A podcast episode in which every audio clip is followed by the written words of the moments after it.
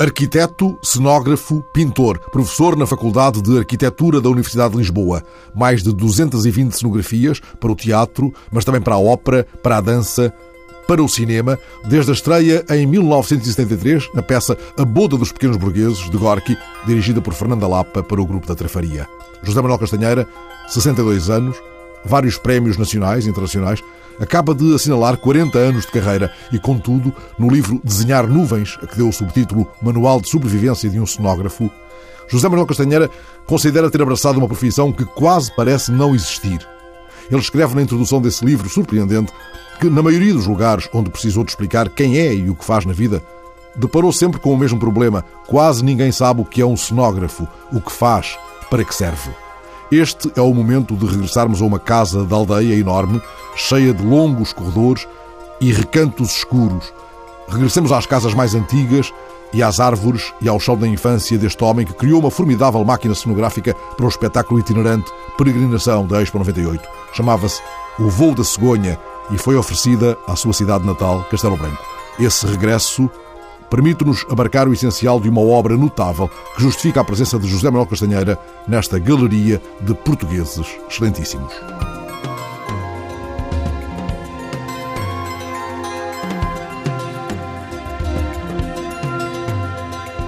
José Manuel Castanheira lembra-se de ter tido uma natural apetência pelo desenho desde menino. O miúdo que cedo revelou um traço distintivo. Já imaginava nas brincadeiras do quintal do avô e já desenhava casinhas diferentes? Não sei se eram diferentes. Esse é um enigma que eu não vou resolver nunca. É porque é que eu quis ser arquiteto. Né? Nunca percebi muito bem, porque eu nasci em Castelo Branco e desde muito novo começou a nascer a minha ideia, e estou a falar uma coisa que talvez para aí com 10 anos, talvez um pouco menos, a ideia de casas e, e arquitetura. Não faço a mínima ideia, mas começou a, a germinar dentro de mim. A primeira expressão que isso teve foi as casas na árvore já? É, as casas na árvore, exatamente. A ideia da casa na árvore. A ideia de que mais tarde fui identificá-la no Calvino, que eu gosto sempre muito, tenho um fascínio pelo Italo Calvino, daquele fantástico Cosimo, aquele personagem do Barão Trepador, que decide viver uma vida inteira nas árvores, não é?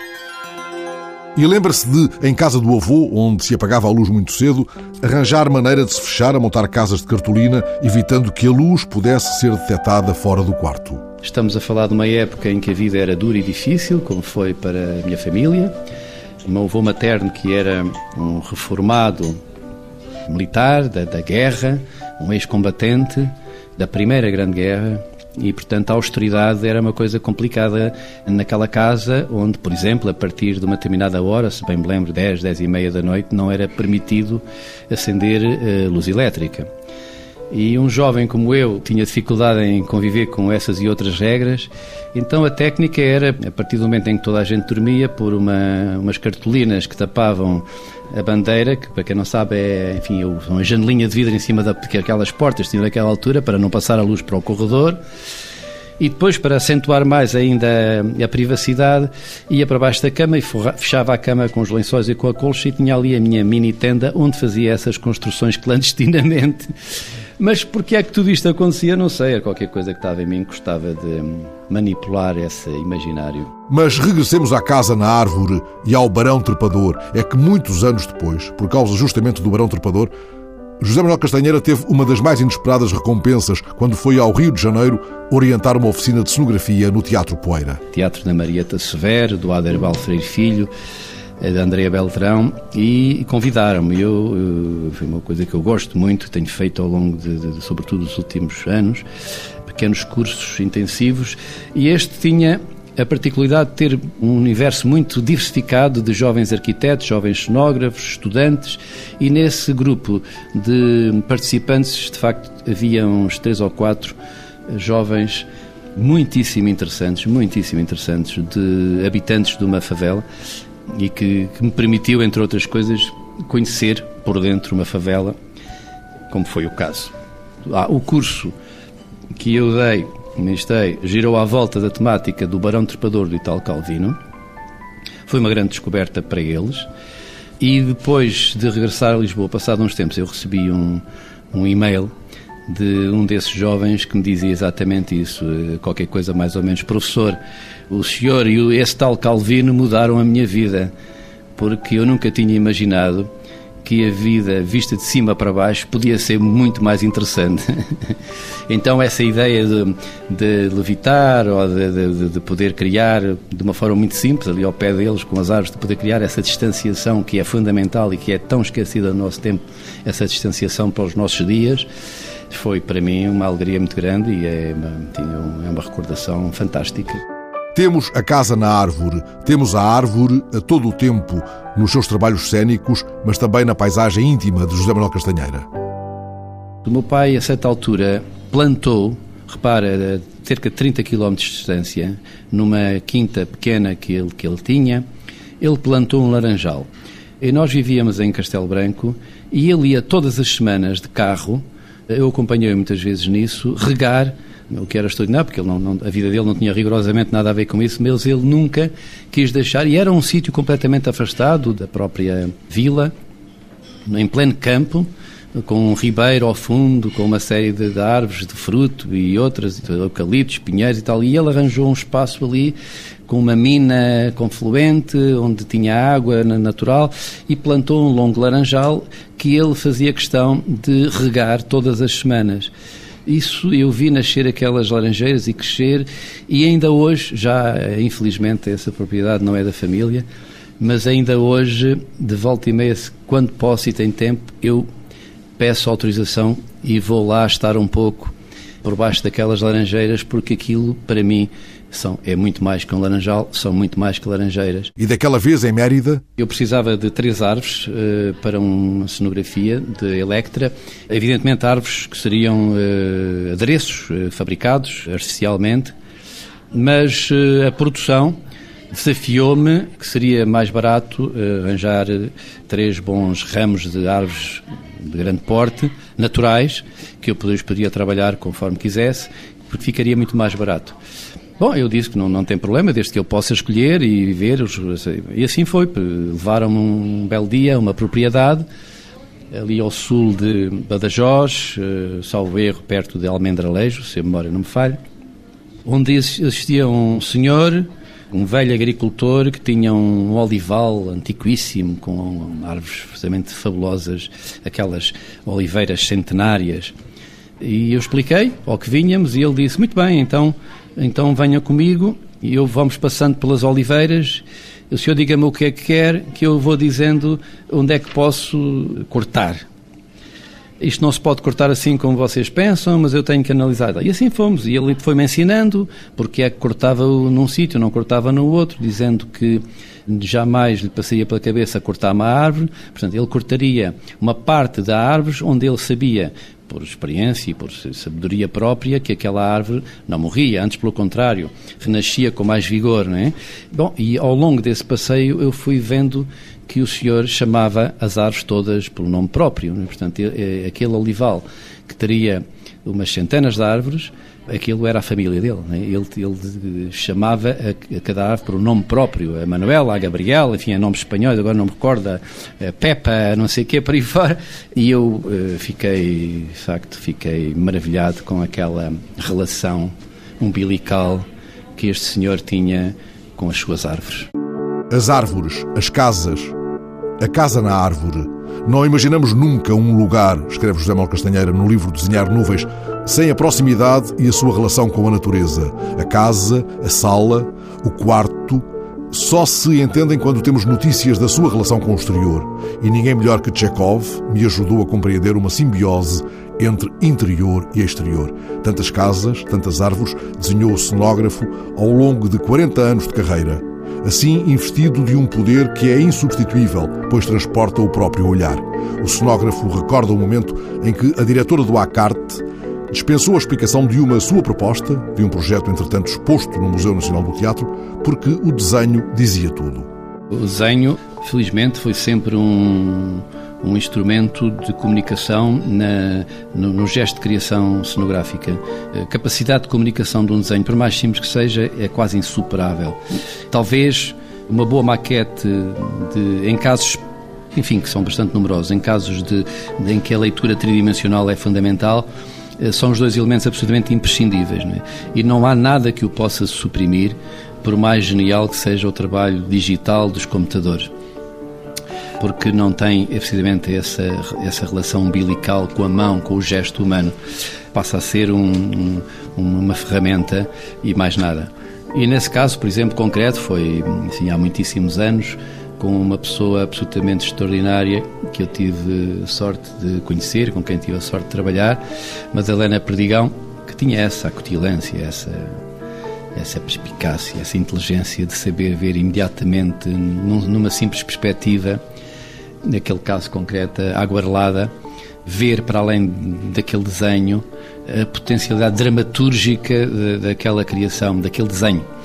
Eh, agora, de repente, estava-me aqui a recordar, numa outra esfera completamente diferente, curiosamente próximo da política, uma outra pessoa, também mulher, chamada Maria de Lourdes Pintacilgo, teve um gesto semelhante, não com um desenho, mas com uma pequena maquete, porque quando eu fiz eh, alguns cenários para a campanha da Maria Lourdes Pintacilgo, Havia uma série de discussões sobre o dispositivo e a forma como se deveria organizar a cena para essa sessão e eu, eh, no meio daquela discussão, tinha uma pequena maquete que mostrei.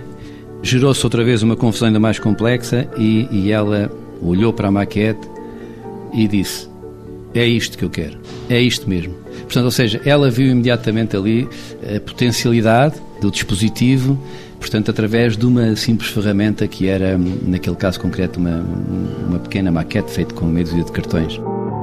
Ela sabia o que é a cenografia. Faço este sublinhado partindo de uma anotação retirada do livro Desenhar Nuvens. Quase ninguém sabe o que é um cenógrafo, o que faz, para que serve. Ela sabia efetivamente, e no caso da Malena Perdigão, e enfim, e, apesar de tudo, e muita outra gente, mas não é, infelizmente, não é prática usual e há um desconhecimento muito grande sobre o que é um cenógrafo, para que é que serve e sobre aquilo que de facto poderia ser extraordinariamente importante a função dos cenógrafos nesta sociedade. Entretanto, tudo começa na palavra. José Manuel Castanheira escreve: Quando entro numa palavra, é como se entrasse numa casa. É preciso ver o ator saborear a palavra.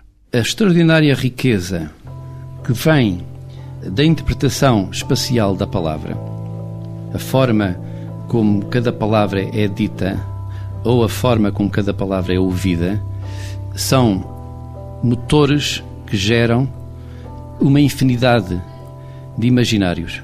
Portanto, a, capacidade que, que a palavra tem de gerar espaço, podemos dizer assim. E, portanto, aí, na técnica extraordinária que os atores têm de abordar a espacialidade da palavra através do som é uma riqueza e por isso o que eu digo é que para mim é, é uma fonte de referências, é uma fonte de inspiração muito grande, é? mas depois isso associa-se àquela parte que eu não abdico, que é o trabalho próprio, e porque senão o cenógrafo não seria um, um criador na sua plenitude. O trabalho próprio, individual, que eh, alia esse, essa apreensão da sonoridade ouvida da palavra ao seu próprio imaginário e às suas próprias referências e à sua própria experiência de vida, na plenitude disto tudo se eh, consuma eh, o cenógrafo como criador. Ao que se segue o modo como o ator toca o cenário, estabelece uma relação com o cenário. Esse é o momento de grande magia, é, por vezes é comovedor, sobretudo para quem inventa e cria o espaço, não é? Porque hum, às vezes ouvimos dizer que os cenógrafos não gostam dos atores e é uma coisa que a mim faz muita confusão, é? porque como é que é possível pensar que isso aconteça quando os cenógrafos, eu falo dos cenógrafos, aqueles que de facto dedicaram toda a sua vida a inventar espaços que, na maioria dos casos, são para ser habitados pelos atores, não é? são assim, vividos pelos atores. E, portanto, quase que diria, assim, por excesso, que a vida de um cenógrafo é posta ao serviço dos atores. Né? Portanto, há essa relação que também tem uma faceta de uma outra duplicidade de riqueza, digamos, passo o pleonasmo, de ver que o ator habita de uma forma, como é que eu ia dizer, inteligente, face àquilo que eu propus, de uma forma feliz, talvez melhor dito, de uma forma feliz aquela espacialidade. Habita e transforma. E assim falamos já de um outro espanto, aquele que resulta do modo como o ator pode transformar uma cadeira vulgar num navio. Estamos já no domínio da convenção teatral, que permite quase tudo num compromisso que não pode dispensar a presença do cenógrafo.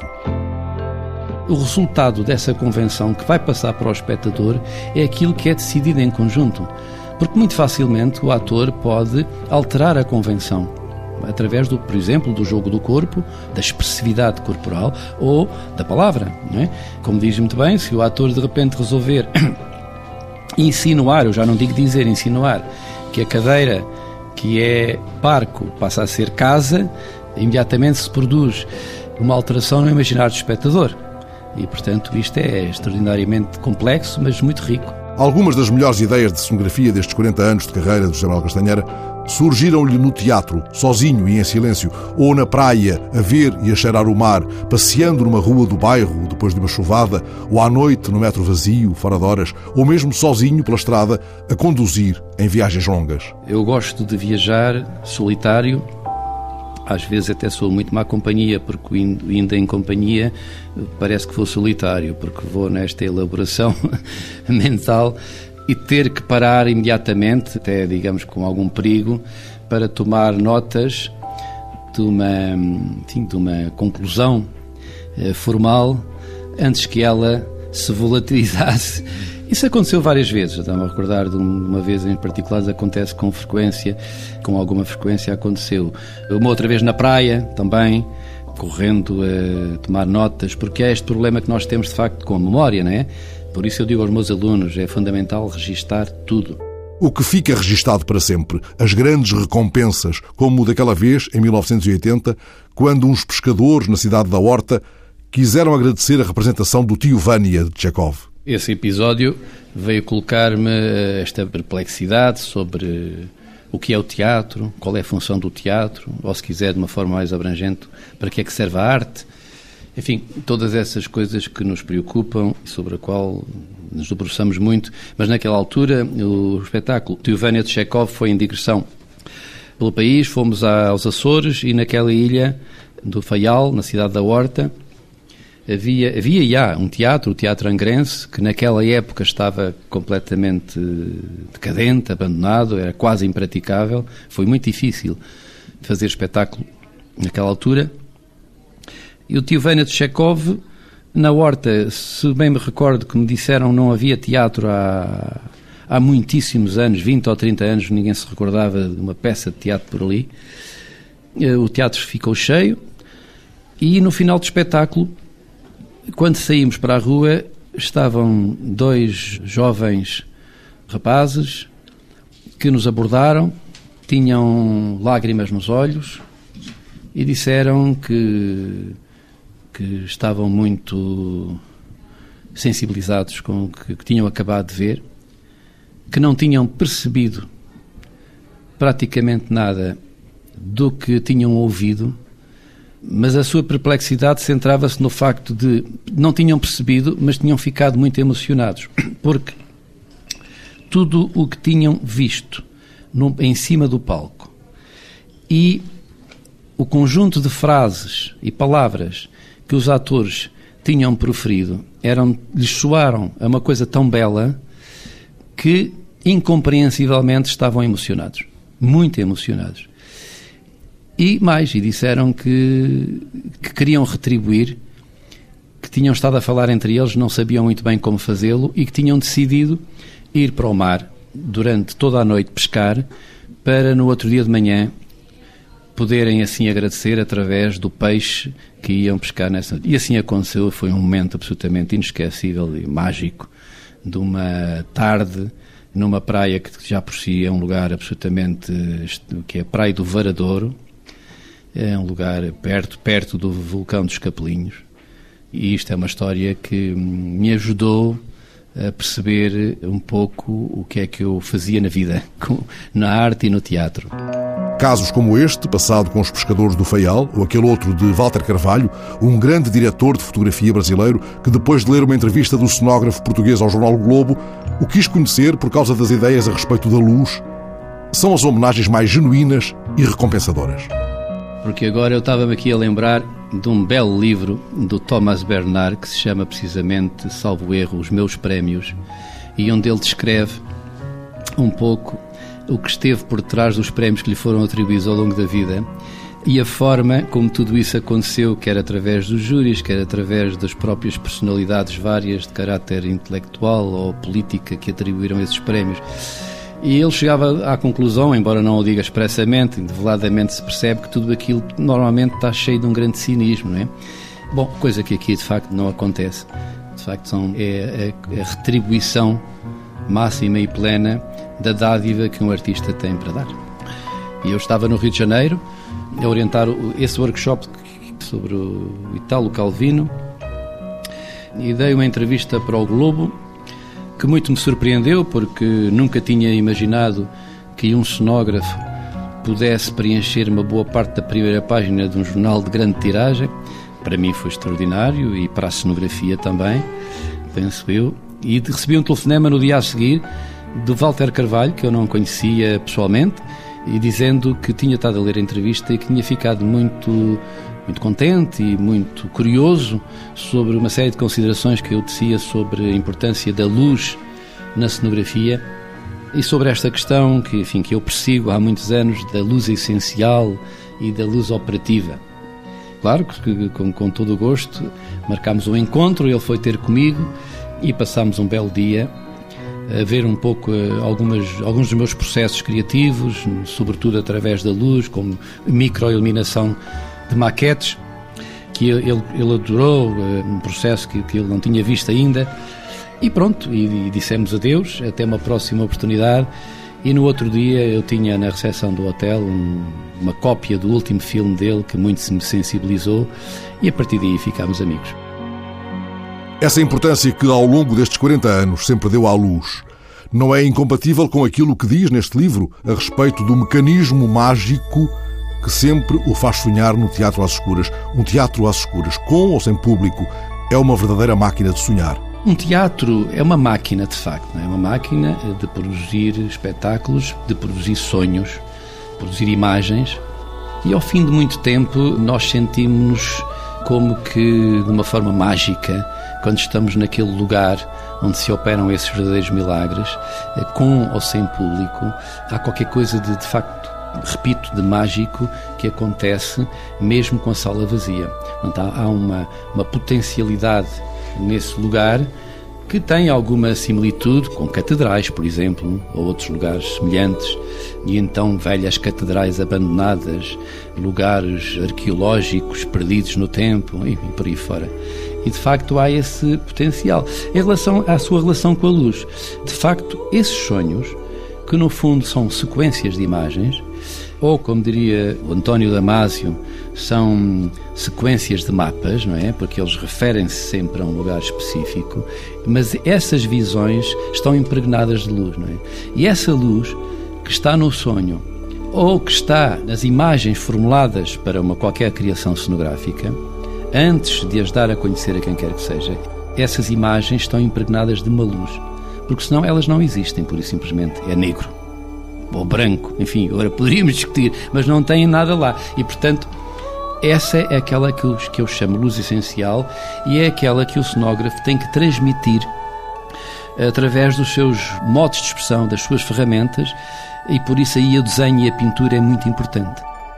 Mais de 220 cenografias com 75 diretores, apurando o equilíbrio entre a luz essencial e a luz operativa, qual terá sido, aos olhos do próprio José Manuel Castanheira, o seu espetáculo mais depurado, mais minimal?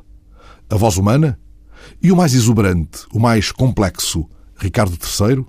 As Troianas? Memorial do Convento? Na cenografia, no espetáculo, no teatro, há dois ou três fatores à partida. E um deles é a questão económica. À partida, nós sabemos, um pouco, em pinceladas em traços gerais, o projeto artístico, e a capacidade económica do projeto. E por vezes, eu diria muitas vezes, há uma intenção, digamos, da escala do projeto. Né? Também, sob o ponto de vista, digamos, de uma certa espetacularidade ou não. Porque já me aconteceu pedirem-me espetáculos com uma generosa capacidade económica e onde há declaradamente uma intenção de espetacularidade, por várias razões, nomeadamente até por eh, necessidades de textos mais frágeis, que precisam de uma maior expressão da plasticidade do espetáculo, eh, ou outros. E, portanto, ao longo da minha vida, eu fui aprendendo a trabalhar com variedíssima escala de meios. E quando me pergunta se hum, qual teria sido o mais minimalista, eu não sei, mas eu arriscaria dizer que um deles, não sei qual foi, não faço a mínima ideia, mas seguramente um deles foi precisamente o espetáculo que eu fiz há, o ano passado, o Pelicano de Strindberg, no Teatro da Almada, em que, de facto, havia uma economia quase total de meios, é? usando meia dúzia de elementos pré-existentes no próprio armazém do teatro. Mas essa gramática só é possível eh, usar, aprender, usar, depois de uma aprendizagem eh, longa, precisamente de criar esse próprio vocabulário, essa sua própria gramática, sabendo utilizar e reutilizar, por vezes até os próprios mesmos elementos e mesmos materiais.